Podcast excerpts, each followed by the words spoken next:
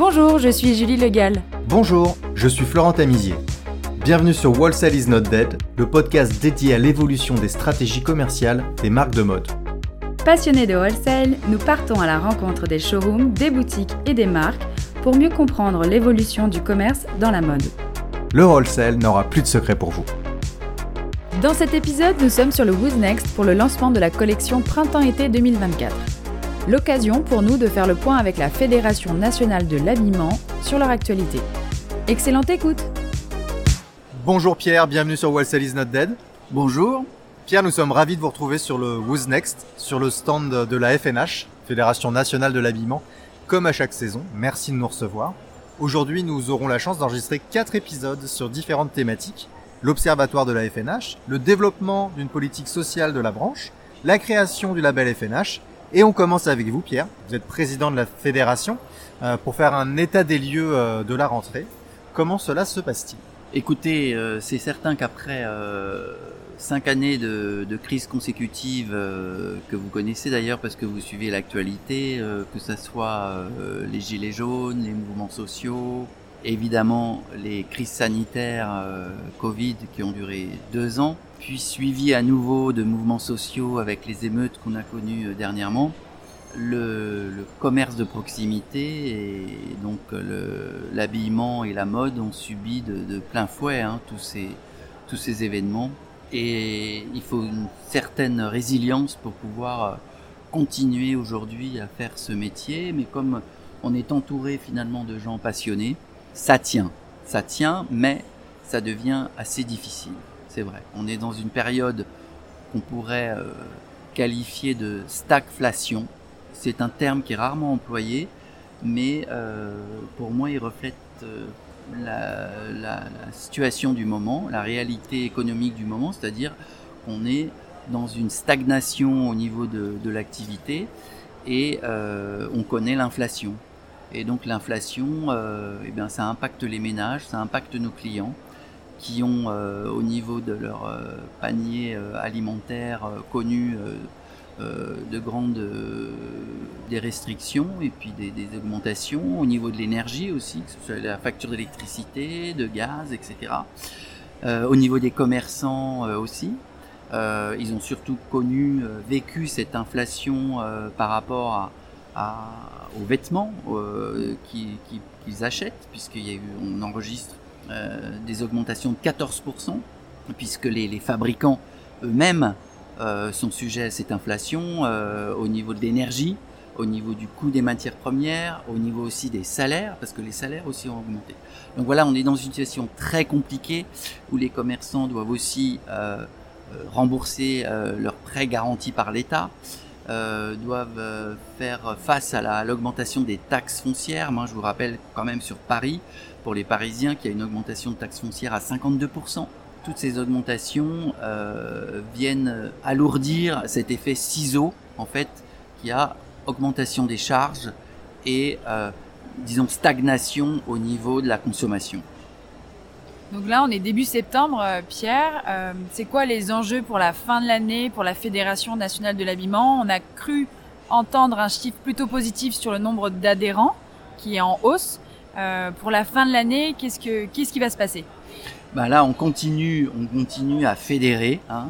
Le rôle d'une fédération, c'est de réunir un maximum d'acteurs de commerçants au niveau de cette activité de mode et d'habillement pour qu'on puisse se faire entendre, parce qu'évidemment, par rapport au pouvoir public, plus on est nombreux, mieux, mieux ça vaut.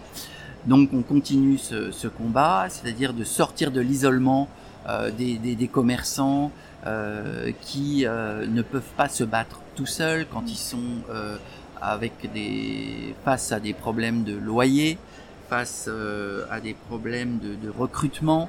On a un président de branche aussi qui s'occupe de ça pour le social. face à des problèmes de trésorerie ou de développement numérique parce qu'il faut bien considérer que euh, les réseaux sociaux et le numérique, ça devient aussi un, accompagnant euh, assez euh, primordial aujourd'hui. Mais il y a quand même un retour au commerce de proximité. Les, clients, les gens se rendent compte que pour faire vivre le centre-ville, c'est, le, commerce de proximité est primordial. Donc on se bat pour euh, bah, défendre les intérêts des indépendants et les faire entendre, euh, faire entendre leur voix, euh, comme le dit notre, notre slogan qui est présent sur la, le Who's Next aujourd'hui. Faire entendre la voix des indépendants. Ouais, faire entendre la voix des indépendants. On vous a croisé dans les couloirs hier euh, avec la Fédération française du prêt-à-porter féminin, avec euh, représentant de Nelly Rodi, direction du Who's Next, et Olivia Grégoire, qui est ministre de PME et du commerce. Vous lui avez remis le manifesto de, la FNA justement euh, que, vous avez décrit juste avant? Oui, je lui ai dit que la Fédération nationale d'habillement qui représente euh, les détaillants et les multidétaillants et aussi des créateurs qui ont leur propre boutique, et malgré euh, le fait qu'il soit à l'aval de, du secteur, si vous voulez, euh, c'est-à-dire en bout de chaîne, hein, à la vente, et qu'il fallait que, enfin moi je replace la fédération euh, au centre de la filière, c'est-à-dire qu'on se prend en considération la création, la production et la vente, et qu'on ne peut pas dissocier euh, ces trois éléments constitutifs. Voilà, et que je souhaitais euh, que la, la Fédération nationale d'habillement impulse aussi un renouveau de la production européenne. Parce que euh, aujourd'hui, euh, à mon avis, pour faire entendre aussi nos différences au niveau euh, du, commerce, du détail, il faut qu'on soit très différenciant au niveau du produit. On voit que le produit revient en première position.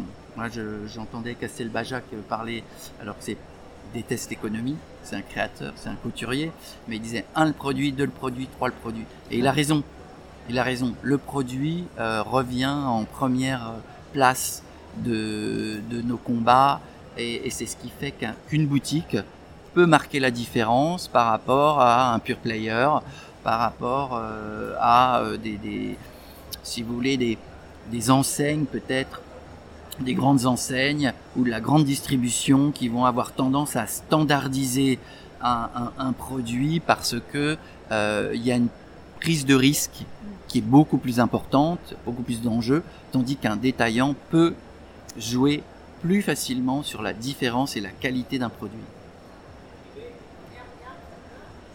Donc, on, on, quand, vous re, re, pardon, quand vous remettez le produit au centre, vous mettez aussi le partenariat marque et indépendant au centre également. Oui, je pense que le, il faut euh, euh, repenser tout le partenariat entre fournisseurs, du fournisseur jusqu'au client. Donc on est au centre de ce, de ce dispositif et il faut absolument qu'il y ait euh, une entente entre ces différents acteurs du, du, commerce de, de, de, la mode et de l'habillement aujourd'hui. Merci beaucoup Pierre pour votre temps. Euh, on se retrouve euh, dans quelques instants pour la seconde interview avec euh, Florence Bonnet-Touré pour parler de l'Observatoire de la FNH. A tout de suite Pierre. Merci d'avoir écouté cet épisode. Le podcast Wholesale is not dead est produit par l'agence Mars Branding. Si vous aimez la mode, le wholesale et les podcasts, connectez-vous sur Apple Podcast, abonnez-vous gratuitement au podcast et laissez-nous un commentaire.